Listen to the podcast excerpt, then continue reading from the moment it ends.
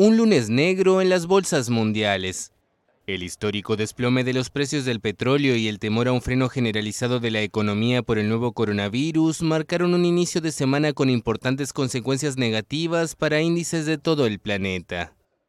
Los precios del crudo se hundieron el lunes cerca de 30%, la caída más importante desde la Guerra del Golfo en 1991.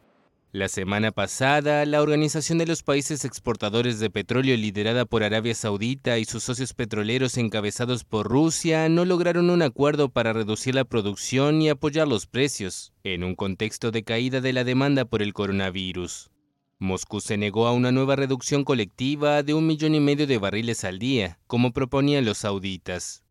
Como consecuencia y tras el fracaso de las negociaciones, Riyadh decidió desatar el domingo una guerra de precios con su mayor recorte del valor de barril en 20 años, provocando una tormenta bursátil.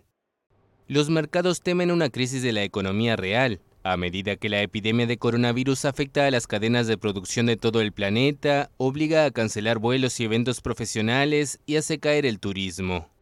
La caída en las bolsas podría provocar dificultades de financiación, como ya ocurrió en la crisis financiera de 2008.